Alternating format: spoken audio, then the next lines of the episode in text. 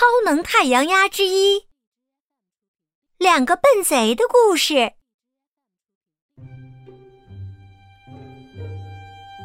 小镇上，人们正在为迎接太阳鸭节做着各种准备。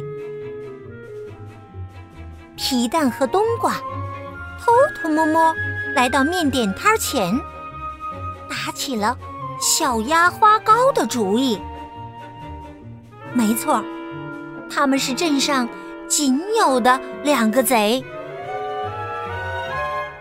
花糕上的鸭子，原来就是太阳鸭呀！传说中，太阳鸭守护着太阳的正常运行，将太阳的能量传送给万物，保护着地球和人类。馋嘴贼冬瓜。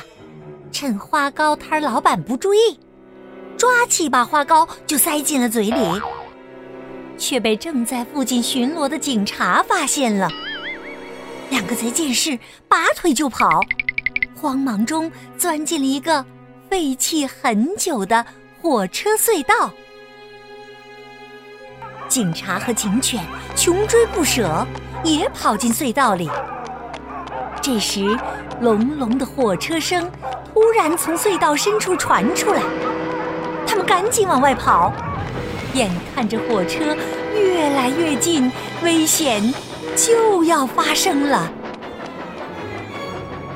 警察和两个贼跑出隧道没多远，发现前面竟然是悬崖，吓得大叫起来：“啊！”幸好火车减速，最后。撞到冬瓜的大肚子上时，停了下来。三个人这才松了口气。啊啊！火车停稳后，车门咔咔响了几声，打开了。绰特小姐优雅的走下车，她可真美呀！而且看上去非常富有，几乎所有的男人都盯着他看，而那位警察对他更是一见倾心。皮蛋却盯上了绰特小姐那只金光闪闪的神秘的行李箱。警犬发现绰特小姐的影子中。正钻出了一个可怕的恶魔，他吓得尖叫起来。但显然，小镇上的人们并没有留意到，绰特小姐原来想找人带她去一所废弃了百年的恐怖老屋。大家听了，没人敢去。他拿出两枚金币作为奖赏，立马有人表示愿意效劳。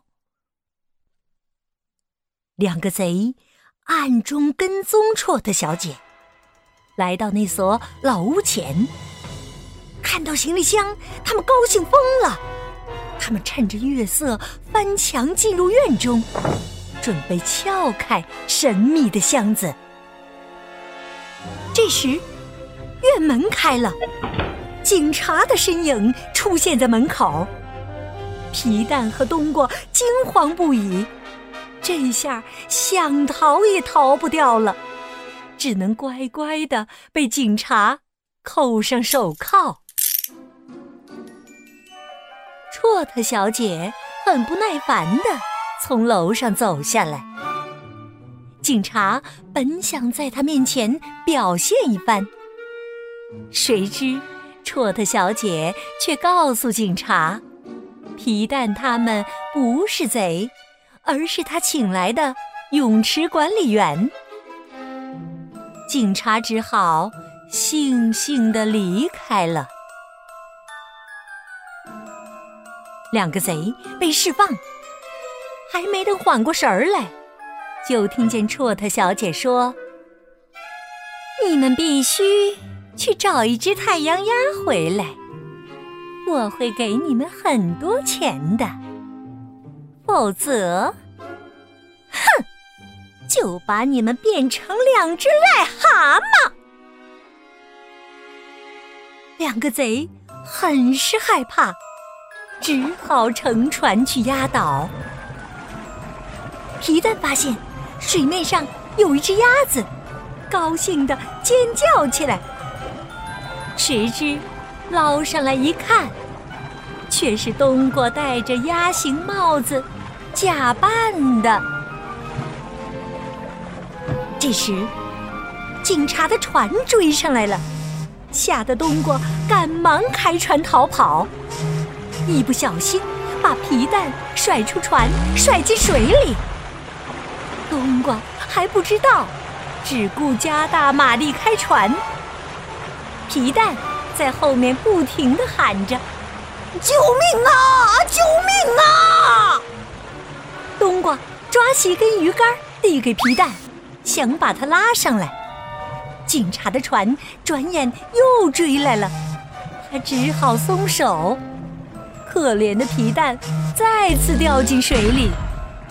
最后，冬瓜用芦苇扮成渔翁，才骗过警察。警察通过扩音器朝冬瓜喊道：“大叔，你好像有鱼上钩了。”冬瓜。看着抖动的鱼竿知道是水下的皮蛋拉动的，但是什么都不敢说。警察的船走了，冬瓜赶忙将皮蛋拉上来。他已经快没呼吸了，手里还抱着一条大肥鱼。冬瓜给他做人工呼吸。它像气球，猛地鼓起来，又瘪下去。皮蛋终于醒了。两个贼没找到鸭子，只好抓了那条鱼回去冒充鸭子。被绰特小姐狠狠地教训了一番。在她怒吼时。脸上的面具脱落，竟露出一张老太婆的脸，又凶又丑。皮蛋他们猜出，绰特小姐就是女巫。她想利用太阳鸭吸完太阳的能量，重获青春，便决定去警察局报案。没想到，警察。暗恋绰特，竟然置之不理，而且扬言要逮捕皮蛋和冬瓜。两个贼吓得后退，船掉入急流之中，他们飘到了鸭岛。无意中，他们听见岩石后有鸭子叫的声音。